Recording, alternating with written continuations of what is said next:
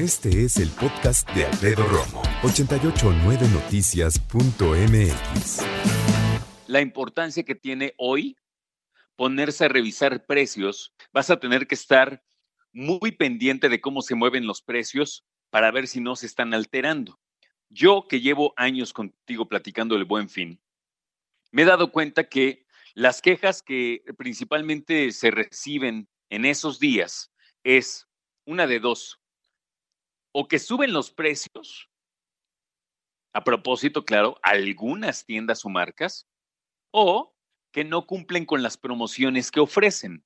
Y eso está gachísimo, ¿no?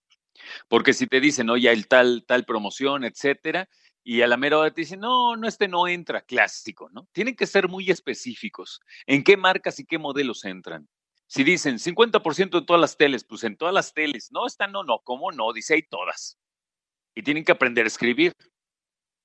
Hemos detectado incluso unas faltas de ortografía horribles. ¿Sabes qué hemos, hemos detectado? Y te aseguro, eh, de una vez te lo adelanto. Pasa cada año. Alguna tienda se equivoca y pone, por ejemplo, televisión de tantas pulgadas, de 10 mil pesos a, en lugar de poner 9.999, ponen 990 y se le olvida un cero, ¡pum! Alguien llega y dice, aquí dice 990 y me lo cumplen, y lo cumplen, ¿eh? En la mayor parte de, las tiendas decentes, ¿no? Que tienen un nombre que respaldar, tienen que cumplirlo, porque es una orden de Profeco. El precio anunciado es el precio final. Se acabó. Por eso también, pues, este, esta metodología de decir, no, bueno, toda la ropa tiene el 30%, ya lo que cueste, pues ya vemos qué onda, ¿no? Entonces uno tiene que andar preguntando, oiga, este, este precio de la etiqueta, ¿es el precio final ya con el 30% o a este le resto el 30%? Ah, no, a ese le quitas el 30%, o no, ya tiene el 30%. Entonces, tienen que ser muy claros. Recientemente, y estoy hablando de cinco años para acá, espera, tal vez un poco más, tal vez un poco más, pero se pasó en el Senado y en realidad en, los eh, tres niveles de gobierno esta ley en la que se tienen que mostrar los precios al público. Y es que algunas tiendas departamentales que muestran productos de cierto valor y marca, yo no sé qué les espanta así de, nombre, no le pongas el precio, porque pues yo creo que lo interesante de ver marcas buenas es, aunque no te alcance, pues nada más darte una idea de cuánto cuesta un reloj de oro, una joya, un, eh, ¿qué te gusta? Un collar, unos aretes, pues para eso están, ¿no? Yo puedo decir, váigame Dios, no lo puedo creer, pero pues es, es mi bronca, cómo reaccione yo al precio. El precio tiene que estar a la vista, siempre.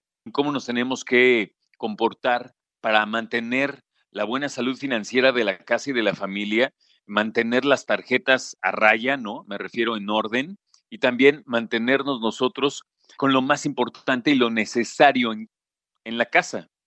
Mira, yo sé que muchos niños y niñas hoy están tomando clases a distancia, ya sea por televisión o ya sea por algún dispositivo.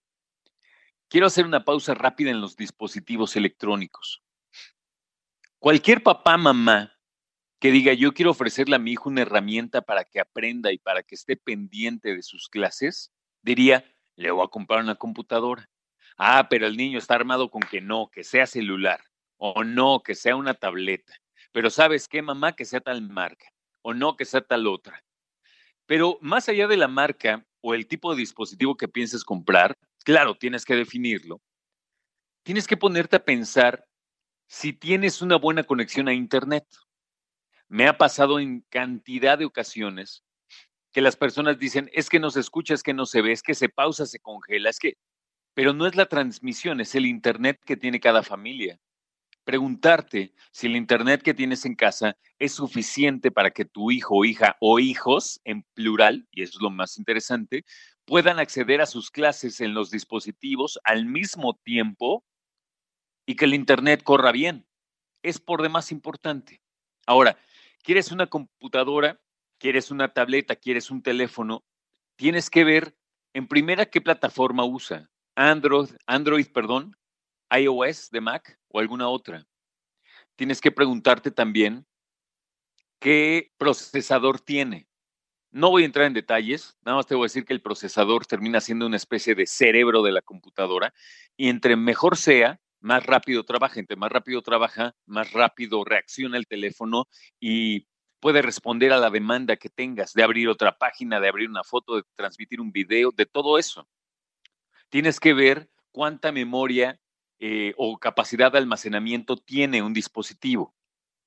Si tiene, no sé, 16 gigas, 8, 32, 64, 100, 150, 250, medio terabyte, o sea, 500 gigas, 1000 gigas, que es un terabyte, y de ahí para arriba. Tienes que ver cuál es la capacidad de la memoria RAM de un dispositivo. ¿A cuánto corre? ¿A cuántas megas o gigas corre? Y eso también es muy importante, porque tiro por viaje escucho la decepción de muchos papás cuando dicen, es que por fin ahorré para el aparatejo este y no funciona. ¿Por qué no funciona? Y es que tiene que ver principalmente con el dispositivo, las características del dispositivo que compras, pero también las características del Internet que rentas. Si no hay un buen Internet, aunque tengas una computadora de la NASA, permítame exagerar, no va a funcionar bien. Y si tienes la gran conexión de red, pero tienes un aparato que no esté eh, desempeñándose a la velocidad que tus hijos necesitan o tú en tu oficina en casa, no va a pasar mucho. Entonces, si no sabes, ahorita es momento de investigar, ¿ok? Escucha a Alfredo Romo donde quieras, cuando quieras. El podcast de Alfredo Romo en 889noticias.mx.